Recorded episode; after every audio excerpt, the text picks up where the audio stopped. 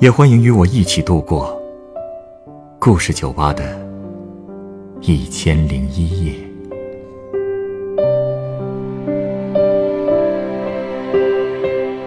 本节目由北京人民广播电台故事广播与凤凰网有故事的人频道联合制作。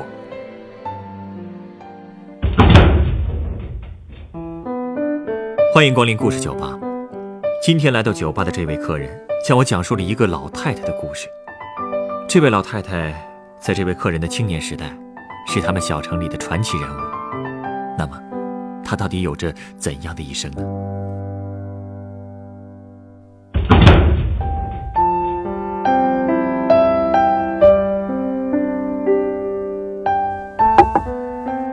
我来你这儿啊，是想跟你聊一位姓彭的老太太。其实几十年来呢，我一直都很想跟人聊聊这位老太太的故事。呃，这位老人跟您有什么关系吗？是您什么人？不是，他跟我呢倒没有什么任何的亲戚关系，但他是我们那个小城里面的一个知名人物，住在城里的老住户们没有一个不知道彭老太太的。因为他这个人的一辈子啊，在我们那儿可以算得上是个传奇了。哟，传奇呀？对，传奇。这个彭老太太呀，性格特别霸道，没人敢惹她。她的孙子们更是怕她，怕的跟什么似的啊！按她自己的说法，就是因为她这辈子轻易不求人。而不求人的女人呢，是不会怕人的，哎，只能别人怕她。听您这么一说，这老太太可够厉害的。是啊，要说这个彭老太太的一生啊，就得先说到我老家的一条街，她就在我住的巷子外面，名字叫婺烟街。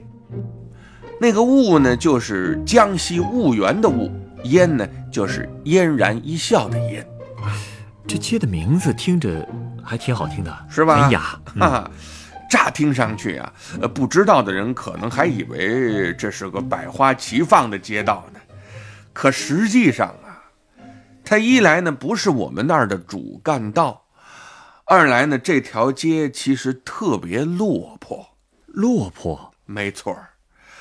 在旧社会啊，这条街上做买卖的人，那都是些个实在混不下去的，或者赌博赌的倾家荡产的人，穷到揭不开锅了，哎，他们才会到这条街上，往那一站，摆出几件破衣烂衫，或者是太太小姐的金银首饰，随便撂个地摊儿，换几个买米下肚的活钱。一个人真要落魄到这步田地啊！那也真是穷的够可以的了，所以我们当地人呢，又管这条街叫伤心街。那您说的这条伤心街和这位彭老太太有什么关系呢？难道她在这里也摆过摊儿？对喽，我听老人们说呀，那应该是在民国。二十九年，也就是一九四二年的时候，这个彭老太太就出现在这条伤心街上了。老人们说，当年彭老太太才四十出头，身材瘦瘦小小的，长得也很一般，怀里还抱着个吃奶的娃，手里还拉着个刚会走路的孩子。都是他的孩子，哎，是他的孙子。哦，哎，她也是个苦命的女人呐。原先听说他们家也是有点身份的人家，后来她男人早死，儿子短命，儿媳妇儿又跟人私奔了，就留下这祖孙三人无依无靠的，就只好来伤心街啊，撂个地摊儿，变卖些家具食物。啊，凑合活着吧。不过呢，这彭老太在街上混的久了，对场面上的交易，哎，也熟悉起来。慢慢的呢，也就做起啊将本求利的买卖。这将本求利的买卖是指，哎，在这个上新街上啊，除了变卖家什的人之外呢，也有些个脑子活泛的，靠倒腾一些东西转手盈利的人。他们用很低的价格从那些穷得发慌的主手里啊，购进衣物和珠宝、玉器什么的，再稍微挪动挪动脚步，哎，到别处去卖，就能。降本求利了，嗯，哦，就是把商新街当成一个批发市场，嗯，进货之后呢，再高价卖到别处去，是，哎，您别说，这也是个赚钱的好法子呀，没错啊。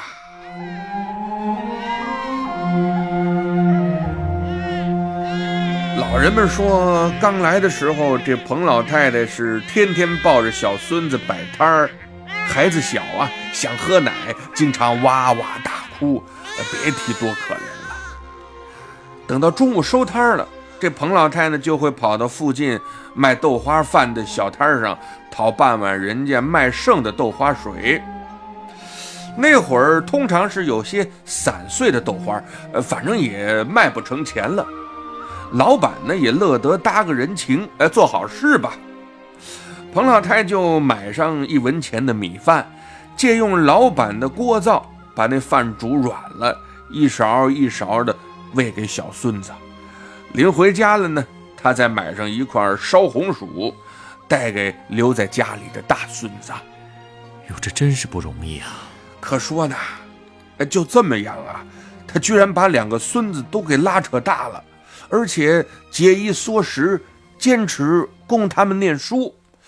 后来有一年，他的大孙子考取了农学院。彭老太太高兴坏了，哎，你猜猜他怎么庆祝的？怎么庆祝的？嗯，他竟然自己跑到乡下替大孙子相了房媳妇儿啊！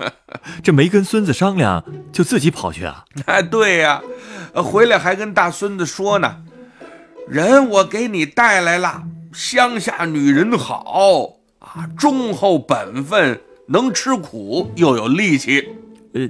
那他这个孙子能同意吗？哎，我不是说了吗？孙子们呢都怕他，而且毕竟奶奶把他们养大了不容易，所以对奶奶的话，他们一向唯命是从。不过大孙子还是说了一句，他觉得眼下成亲有点仓促了。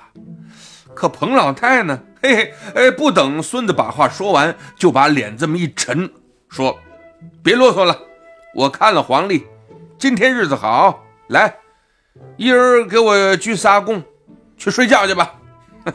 这，这，这还真是干脆啊！啊，老太太够行的吧？后来那新媳妇在婆家住了三天，大孙子就要去学校报道了，彭老太就开始撵新媳妇了，哎，让她回娘家住着去，还说等你男人念了书，做了官啊。凤冠霞帔来接你，哎呦，这些都是旧社会的思想了。哎，当时已经解放了吧？解放好几年了，大伙儿的日子都好过了，所以伤心街的买卖也是越来越不好做了，地摊儿一天比一天少，倒是做鸡蛋家禽生意的和卖小吃的，哎，一直挺兴隆。彭老太也没什么事儿干了，所以就找了个机会。把自己给嫁出去了。您说什么？找了个机会，嫁出去了？嗯，我怎么能感觉您说的这个事儿这么容易，这么随便就办成了？就是因为彭老太嫁得很随便呐。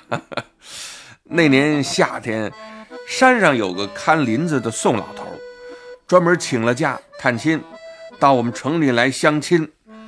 彭老太听说这事儿之后啊，立刻就找上门去了。啊，说愿意帮着给宋老头找对象，俩人就这么见了五六次吧。可宋老头始终都见不着彭老太许给他的对象。哎，眼瞅着假期快结束了，哎，宋老头憋不住了，就直接问彭老太：“彭大姐，你是不是把人领来看看呢？”结果呢，这彭老太终于直说了：“别看了，看什么看？就是我，行不行吧？”啊，这这这这样也行啊？嘿嘿，你别说，还真行。这宋老头也是一把年纪了，也有点饥不择食，就这么着把这彭老太给娶回家了。哎呦，我真是服了。哎，有意思吧？有意思。其实这个彭老太比宋老头还要大几岁呢，但是宋老头呢，常年在林子里风吹日晒的，长得比较沧桑，所以两个人走到一起呢。看上去倒也挺搭配的啊，不过那个时候大家也没什么法律意识，呃，都没去登记，口头上承诺嫁了，哎，那就算嫁了。半个月后，宋老头就回山里工作去了，但从此每个月到了固定日子，他都会给彭老太太寄钱来。呃，我怎么觉得这彭老太其实不是在找男人，而是给自己找了个。长期饭票啊，听出来这意思了吧？这就是彭老太太的特点，任何时候赚钱才是他最看重的。就说结婚半年后吧，他又在伤心街上找到了新的营生，哎，倒不是摆地摊了，而是背个背兜啊去卖鸡蛋，生意竟然也是越做越红火。不过生意一好呢，他就对宋老头冷淡起来了。老头每年回家探亲，他从不陪着，呃，只管每天风雨无阻的做买卖。老头要塞给他钱，他还不要，因为他从不相信退了休不干活还居然能领退休金。哎，他还威胁宋老头说：“等你老了，我可不养你。”哈哈哈。呃，就像你说的那样，他的思维啊，还是停留在旧社会呢。宋老头也没办法，但他是知道，哎，老太太两个孙子在外地读书，需要用钱，所以呢，他就私底下把钱借给孙子们了。彭老太后来听说了，也没阻止。这个彭老太啊，嗯，还真是给自己找了个靠谱的老伴儿啊。是啊，哎，说起来。他那两个孙子后来应该都挺有出息的吧？嗯，都还不错。大孙子毕业之后呢，就在外地工作了；小孙子念完中专就回到本地工作了。还是彭老太做主，给他娶了个乡下老婆。还是住了几天就被赶回娘家了？是啊，呃，可是后来不是闹饥荒吗？孙媳妇在娘家快饿死了，干脆就跑进城来了，住在小孙子的家里。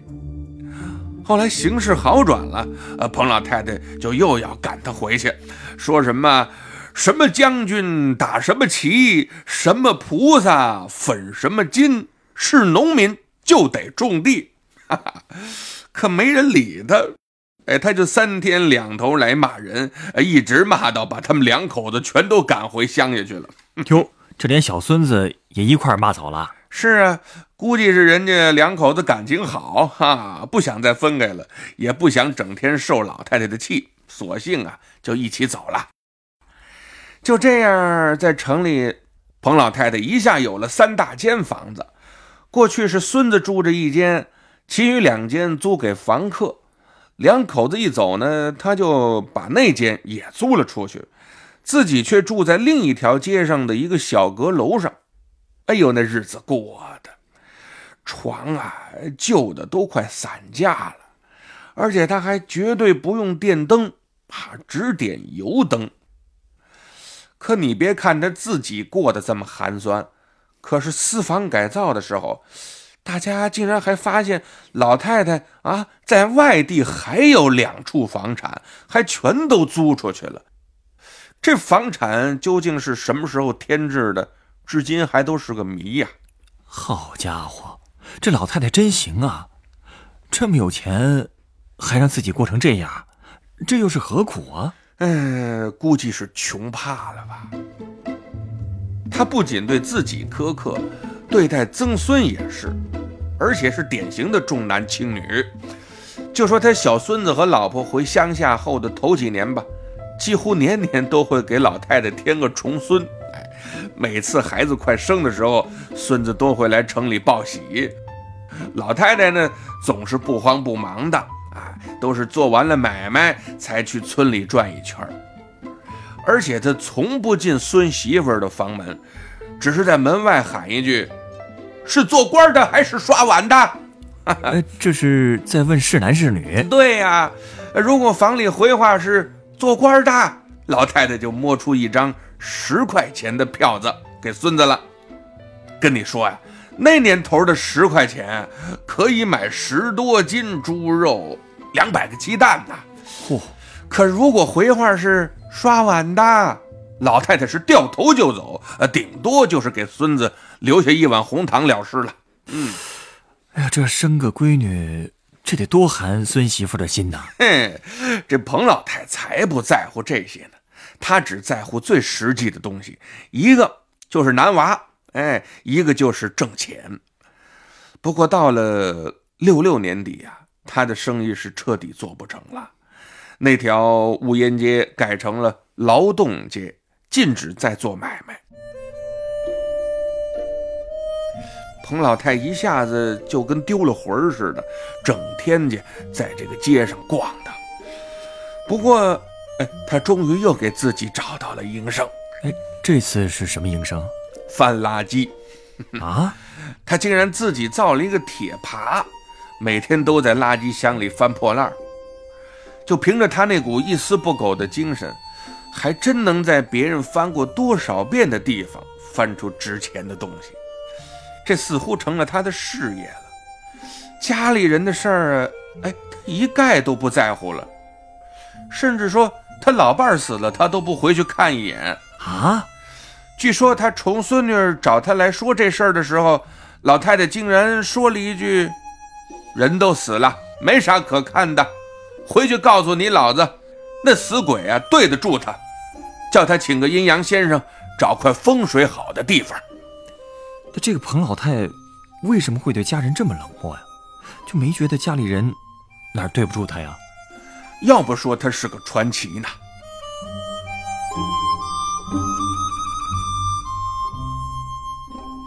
后来动荡的年代过去了，五烟街又开始热闹了，大家又开始做生意了。可是彭老太太依然拿着她的铁耙在垃圾箱里搜破烂儿。那他的孙子真的就不管他了？哪儿啊？当然管了，特别是他的大孙子，在外地啊都已经做了市长了。嚯！有一次啊，他特地开车回来接彭老太去自己家，想让她安享晚年。而且那次大孙子还告诉他，之前被改造的几处房产产权也都完璧归赵了。所以彭老太很高兴，哎，就跟着孙子走了。临走前还把他的破烂全都卖了，光啤酒瓶就卖了两百多块钱呢。好家伙，这得存了多少瓶子呀？不过他能想开也是件好事儿，一把年纪了，也是该。嘿嘿，半年之后啊，他就又回来捡破烂喽。啊？为什么呀？难道说这孙子对他不好？还真不是。其实他刚被孙子接回家，就立马变卦了。哎呦，变着法儿的闹啊，要回去。孙子都急了，哎，反复问他：“您怎么回事啊？”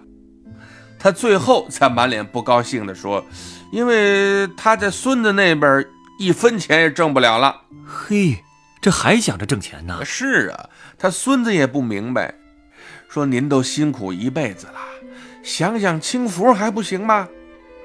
反正是好说歹说吧，老太太总算住了半年，但中间还是不停的闹着要走，呃，不让他走啊，他就绝食，而且他的理由永远是那句，在这儿他一分钱都赚不到了。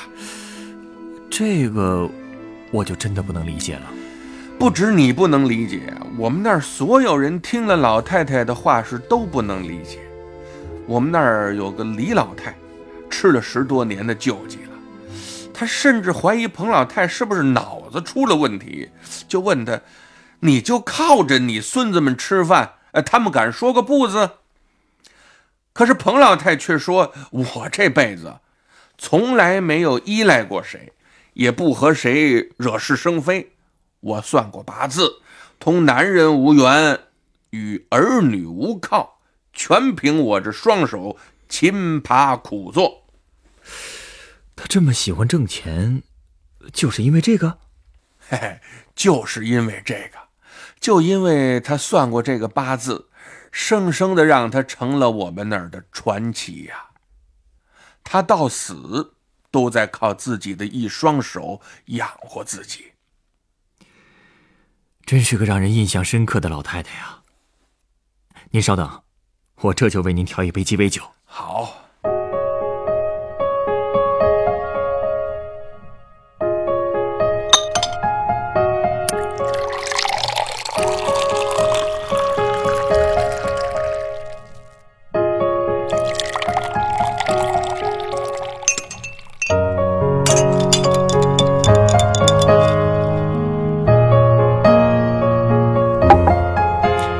这是您的鸡尾酒，它是由沃德嘎和薄荷酒调成的沃德嘎史丁格。嗯，果然有股薄荷的清香，不过也很烈。哎，话说你为什么送我这杯酒啊？因为这杯酒啊，还有一个名字，叫白色蜘蛛。您讲的彭老太太的故事，让我突然想起了这个名字。哦。这话怎么说？蜘蛛为了生存下去，一生都在结网。它们靠网截获食物，也在自己织的网上生活。它们呢确实很勤奋，靠自己的劳动延续生命。但是，它们自己的整个世界，也被束缚在自己织的那张网里。你的意思是，彭老太太这一辈子非常辛苦，她不靠任何人，凭着自己的双手养大了两个孙子。这点很让人钦佩。然而，他最可悲的地方在于，他陈旧的思想在无形当中也给他自己结了一张非常沉重的网。这张网告诉他，他这辈子无法依靠别人，不能指望儿孙与家人。这或许就是他根本不指望从亲人那里获得爱，并且为亲人付出更多的关爱的原因吧。他被这张网束缚着，感受不到来自外界的体贴。因此，他只相信自己的双手和实打实的钱。说到底，彭老太太的传奇是个悲剧。